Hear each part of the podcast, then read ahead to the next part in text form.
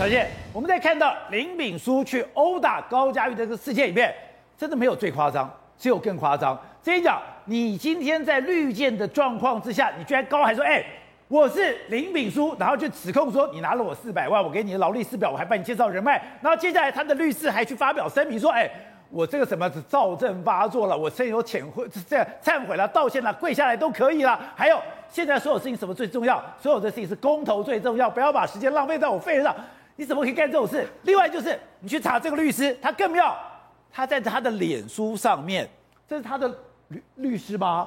是。然后他的律师可以跟人家讨论，一个无业的人怎么可以有两千三百万的存款？无业只是没有劳保，没有劳保有很多钱就一定很怪。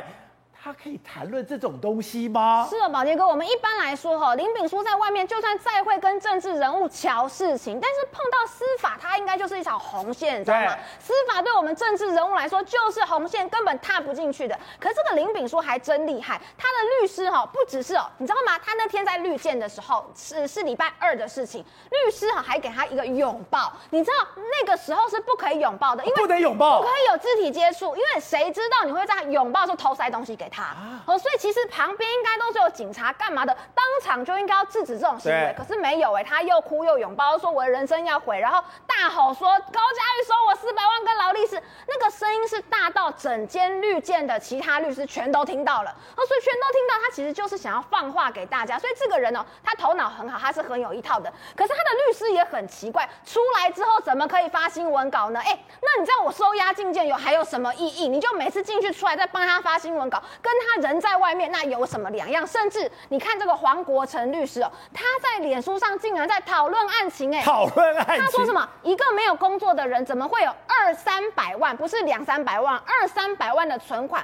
无业就只是没有劳保，没有劳保，很多钱一定很怪吗？哈，然后呢，底下还说什么？他不就证实那两千三百万是真的吗？他等于是证实说，他所掌握的就是有两千三百万的单据。为什么？你看。旁边有一堆英文哈，有一个人就讲说什么啊，这个不是 Photoshop 的吗？哈，不是 P 图的吗？他就说什么 By the way 哈，你确定是 P 图的吗？真的吗？好，这个日期是不是不一样呢？然后网友又再贴了一个网址说，哎，没有啊，新闻说他是 P 图的，他还在回应说，显然那两张的明细表并不是在同一天。一天哇，你不就把你们现在的案情应该侦查不公开的事情全给讲出来了吗？证实那两千三百万是真的，是，而且又。边更可恶，我要讲一件事。有人就说会暴打立委比较奇怪，这哎，这我可以理解。可是你作为一个律师，你是怎么回应人家的？他说立委常被打。你 等一下，这是黄国成三天前，然后呢会暴打立委比较奇怪，立委常被打。对，他怎么可以这样讲呢？你就是你作为一个律师，你怎么可以这样讲呢？你的依据是什么？你是讲气话，还是你是讲真的？这都是对于高嘉瑜的再次伤害。不是，而且不是两千三百万吗？是啊，是两千三百万的。是因为大家一开始看到，我以为他在讲两三百万，所以呢，他的朋友当然也怀疑嘛，就说：哎，不是两千三百万吗？怎么是两三百万？你看他说什么？哦。是啊，二三百万就是两千三百万的意思。然后他朋友又继续说：“哦，刚刚我以为是两三百万。”他说什么？两三也还是比我强。意思是说什么？他本来的二三百万是指两千三百万。所以你直接把整个内容都讲出来了嘛？而且他从呢去陪他陪真啊、复训啊、声押禁见啊，全部都写在他脸书上。然后也讲说什么豆腐头根本就只有一个黑色的，另外那白色就是充电的。直接在网络上面讨论，那我的律是朋友就讲说，哎，你这都有可能触犯刑法三百一十六条、三百一十七条。你作为人家的律师，可以把这些内容在呃审判之前就把它公开在网络上跟朋友讨论案情吗？所以司法在林秉书跟他的律师基层几乎是视为无物，所以这个律师已经要准备被送惩戒了嘛，已经要被送惩戒啦。不是，可是他这个律师他怎么会不知道嘞？应该都知道的，因为我还去看了他脸书其他篇，哎。他除了这件事情之外，没有他，他没有这个习惯，每天在脸书上面分享他的事情，哎，都在讲一些风花雪月，一般平常一般人老百姓会聊的话题，就只有他接了林炳书的案子之后，每天发文都是在讲这些。后来媒体问他说：“哎，你为什么要这样？”他跟他媒体说：“哦，我现在要在开刀房，我要去开刀，人就不见了。”他去开刀就不见了。对，人就不见了。小谢，你现在一直打这个案子。你不怕被修理吗？哎，我去看这个图，我被吓一跳。他说，现在是现在的徐小新，二十年后的徐小新是王菲。其实王菲在我这个年，她跟我同年，你知道吧？她其实长得很漂亮的，不可以这样讲她的。三十年的徐小新是罗淑蕾，四十年后的徐小新，你是立耿桂芳。严重抗议啊！因为他把所有短头发的女生都变成是一样的，只有年龄上面的差别，对不对？你不怕吗？把你讲成这样子。哎，可是问题是说，他就是要你怕。所有网军在网络上修理你是什么？就要你闭嘴啊！比如说我昨天穿了一件衣服哦，上面有一个雪人哦，就有网友在攻击我说，哎，你怎么会穿那么丑的衣服上节目啊？连这样都可以耶！所以说，你必须在这条路上面，你就是会接受现在很多网军猖獗，不断的攻击你，用你的外在。说你像立耿桂芳，你也不在乎。我的黄梅调是没有唱的比他好，我也不用蓝色的眼影，所以这件事提醒我们呢，要好好保养自己的外表。好好保养。好，那跟他讲这件事情，其实又有后续。哎，现在等于不讲吗？他高佳瑜在参加有台一个节目的时候，刚好有三个人，然后呢，用整个的抖内的状况、抖内的方式，让我的言论能够置顶。现在传出来，这个是林炳书的秘书，他到底有多少秘书？他到底有多少人在帮他？这件事情很诡异哈，就他在十一月十号的时候就恐吓了嘛，然后呢，呃，我们在三十号左右就开始知道说有这件事情，可是一直到十二月七号都没有任何人去侦办，也没有任何人去询问制作单位说，哎，听说你们这边有被恐吓的情况去做任何调查。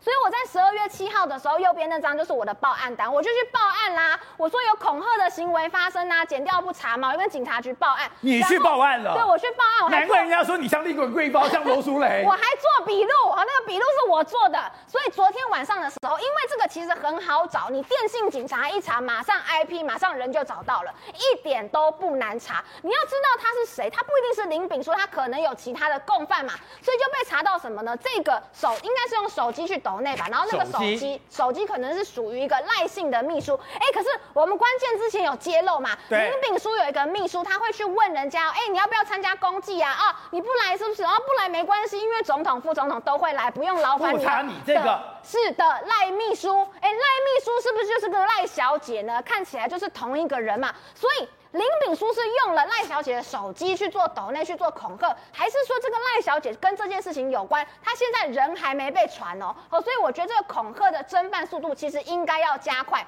因为你要知道他是谁，他为什么要这样做，他背后的金流是什么，才能把整件事情让大家看得不要再这么扑朔迷离。还有这两天你对上了许淑华，哎，你们两个都是松山信义的选区，你们两个都是台北市议员，你去给人家踢馆。哦，我一向是如此。一向这样踢馆。不信你问李正皓，哦，他都知道。基本上有来挑战我，我一定会挑战回去，因为我觉得到这个时候已经不需要再为林炳书这个人说谎了吧？你知道吗？昨天他发了一个文哦，叫我去跑基层。哎，可是他基层的服务对象是谁啊？不就林炳书吗？昨天晚上就有市府局长以上的高层打电话给我，他电话一分多钟，晚上八点四十五分，一开始就说什么乔欣真的有公文，所以连局长。以上的人物都确定说有这份公文的存在了。徐淑华，你觉得没有，你就来告我。好，这个瑞德，刚才讲他这个律师在脸书上面讨论案情，有这样子的吗？呃，事实上非常的不恰当啊。为什么呢？因为呢，比如说像今天这个林炳书的案件好了，林炳书现在不是收押禁见吗？请问你为什么把他收押？为什么禁见？哎，你说收押禁见是指我们对我们一般人哦？因为台我们中华民国的那个法律规定。为了让这个等于被告拥有人权嘛，未定三审未定罪定定谳之前，任何一个被告假设他都是无罪的，所以必须律师要有律见，律见就是他可以接见。虽然那么收押禁见，他律师还是可以跟他见面。那可以跟他见面以后，是不是可以跟他对讲话？啊，讲话了以后，是不是跟他在官司的部分呢，会有一些说法？说法是 OK 的，但你不能出来讲啊，你也不能出来讨论啊，你知道吗？因为你律师要帮他打官司嘛，所以呢，帮他打官司，所以呃，如果不让你跟他见面的话，那这个时候对被告非常的不公平啊。那被告完全不知道自己对，他完全基对自己的处境是完全不利的嘛。可是让你跟他见面，是基于司法上面的平等。但并不表示你就可以出来讲，哎，我之所以给他收押禁见，就是防串供，所以呢，跟串供有关系的东西，你还是绝对不可以把相关的内容给讲出来。那么过去台湾就有律师有好几起，因为这样子，最后被律师惩戒委员会那判那判判决认为他们要暂停执行律师职务。对，董事长，刚才讲的，为什么所有事情碰到了林炳书就会走样了嘞？怎么有律师在公开谈论他这个内幕整个案情的内容？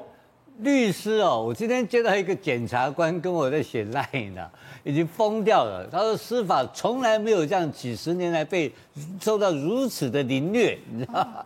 但这他完全改变了整个刑事诉讼法的制度。他是从他从北他从新北检到新北院的过程，然后大辣辣的开三三分可以三分三分钟多的这个记者会，对，然后呢公开恐吓证人，因为大家注意哦。高嘉宇现在他不是只是一个被害人，但同时他也是证人。你在这恐吓高嘉宇的同时，不管四百万、几百万，就是叫做恐吓证人。然后第二个来讲的话，他的秘书刚刚已经讲了，秘书就是去在恐吓，去斗内在 TVBS 斗写斗内的那个位这个网友，对不对？那就表表示什么？你知道？那这个案子，小金已经到法院去告他了，对，表示他有同案被告嘛。同案被告的话，你就有勾串嘛，你有串供之余哈。你第一个恐吓证人，你有串供之余，当然最高法院今天裁定他什么东西呢？他有逃亡之余，还有再犯，他有再犯之余，所以这个家伙有再犯之余。我说我特别问了律师，哎，我说再犯也可以变羁押要件吗？他说对，再犯也可以变羁押要件。所以他这家伙好几个，他犯所有的法条，然后大大大的公开这样干。那我就问了我的律师说，这个当事人怎么会同意？怎么会律师同意这个事情呢？我我说看守所怎么会让他这样干呢？怎么会让他这样讲话？如果他这样嚣张的情况之下，看守所当时没有办法制止，因为法警不会去处理这个事情。法警不处理吗？没有碰过这种 case 啊，没人碰过。第一次这种事情呢，然后发声明书，他我说这个有没有犯法？他说这个不算犯法，但对律师是很不好的行为。他游走在法律边缘。我就去问了，我说这个 Who are you？这个律师到底是谁呀？后来我一打听呢，这个律师平常他不是干律师的，他是干兽医的。他是兽医，他所以刚刚小金说他去开刀了哈，他可能是讲不是他去开，他是帮野 帮动物开刀。小金可能讲错了，你的误会是他本人去开刀，不是的，他兽医去帮他的客户开刀去了。可是我很好奇是。那到底这个律师太天真了，他等于说毫无戒心，还是说他做的每个动作、说的每句话都深有意涵？刚刚讲到，别人问他说会暴打立委比较奇怪，他没有哦，立委常常被打。那另外就是怎么会有二十三百万的存款？你为什么要讲这个？因为这两天讲了，今天当他讲说我有四百万给了这个高嘉瑜之后，你看今天所有的风声就代表我有两千三百万。